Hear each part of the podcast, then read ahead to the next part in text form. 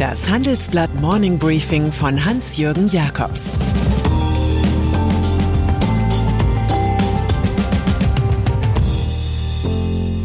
Guten Morgen allerseits. Heute ist Donnerstag, der 6. Mai. Und das sind heute unsere Themen. Der Ruf nach dem Ostseeurlaub. Kryptowährungen als Umweltsünder. Die Big Four sind nicht mehr unter sich.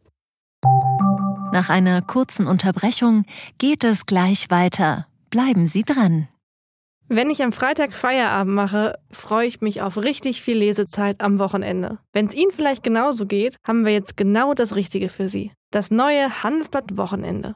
Ich bin Charlotte Hauenhorst, Digitalchefin beim Handelsblatt. Und ich bin Sven Prange, Leiter des neuen Wochenendteams. Wir sind jetzt noch mehr für Sie da, wenn Sie Zeit haben, am Wochenende, mit inspirierenden Recherchen, praktischen Ratgebern und echten Deep Dives. Entdecken Sie unser neues Programm auf handelsblatt.com/wochenende und abonnieren Sie dort unseren neuen Wochenend-Newsletter.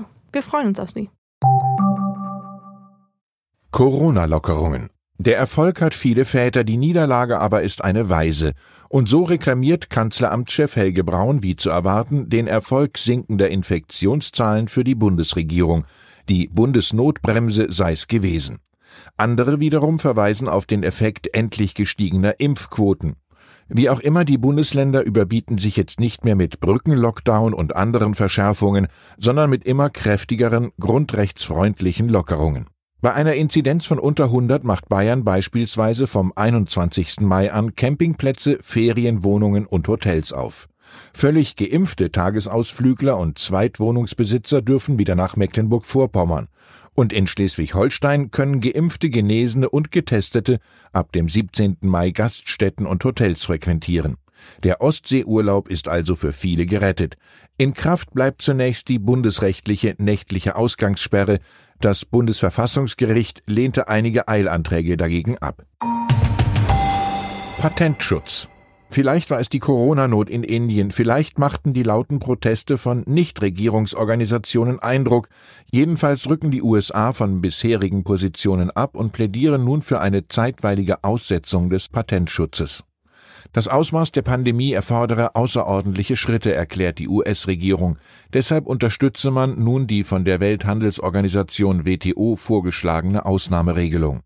Zwar glaube man weiter an den Schutz geistigen Eigentums, Ziel sei aber, so viele sichere und wirksame Impfungen so schnell wie möglich zu so vielen Menschen wie möglich zu bringen, erklärt die Handelsbeauftragte Catherine Tai.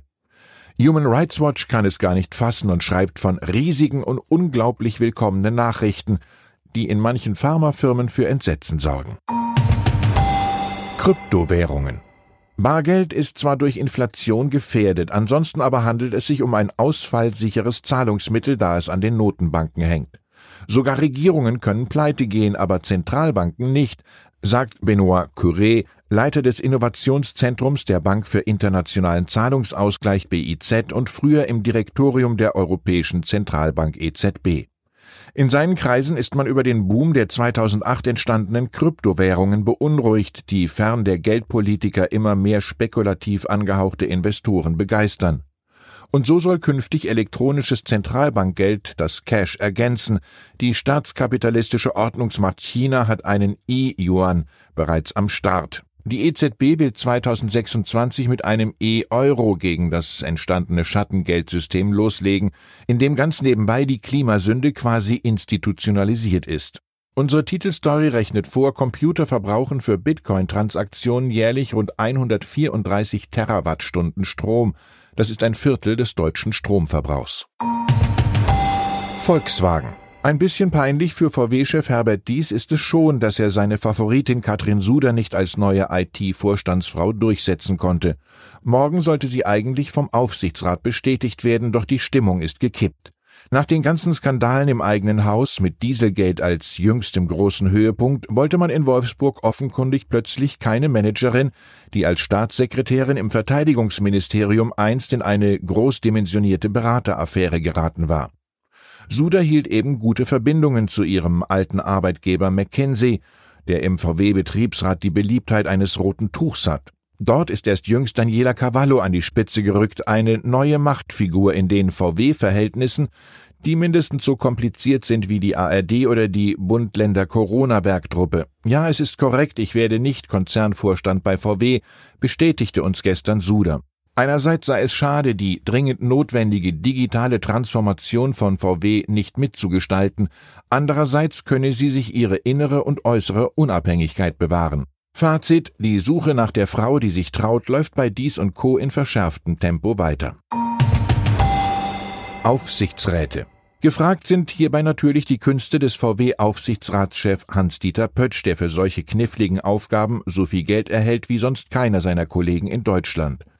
Bedingt auch durch andere Konzernmandate füllte sich sein Konto im abgelaufenen Geschäftsjahr um 900.000 Euro, wie eine Auswertung der Beratungsfirma HKP ergibt.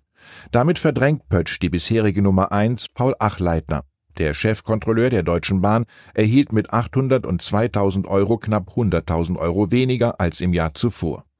Viele Firmen haben den Vergütungsmodus inzwischen von variablen auf fixe Anteile umgestellt. Davon hat Wolfgang Reitzle bei Linde und Continental aktiv besonders profitiert.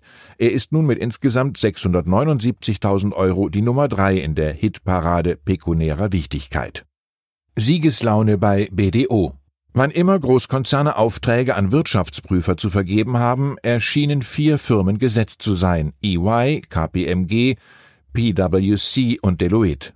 Der DAX war ihr exklusives Revier, doch nun hat der Softwareriese SAP den Machtmythos der Big Four durchbrochen und überraschend BDO angeheuert.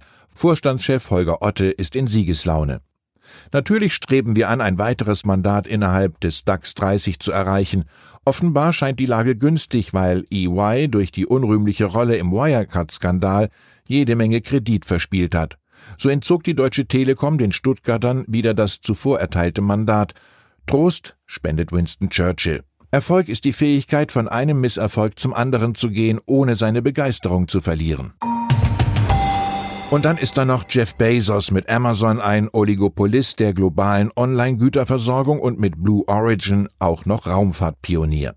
Für den 20. Juli plant der Milliardär nun für Hinz und Kunz, wenn sie vermögend sind, eine kleine Reise ins All in 10 Minuten 105 Kilometer hoch und zurück. Zur Verzückung der luftigen Gemeinde lässt Bezos bis zum 12. Juni einen Platz in der Crew online versteigern. Erzrivale Elon Musk hätte das nicht schöner inszenieren können. Dieser Sitz wird verändern, wie du die Welt siehst, verkündet Blue Origin. Man kann auch sagen, das ist ein kleiner Schritt für einen Menschen, aber ein großer Sprung für Jeff Bezos.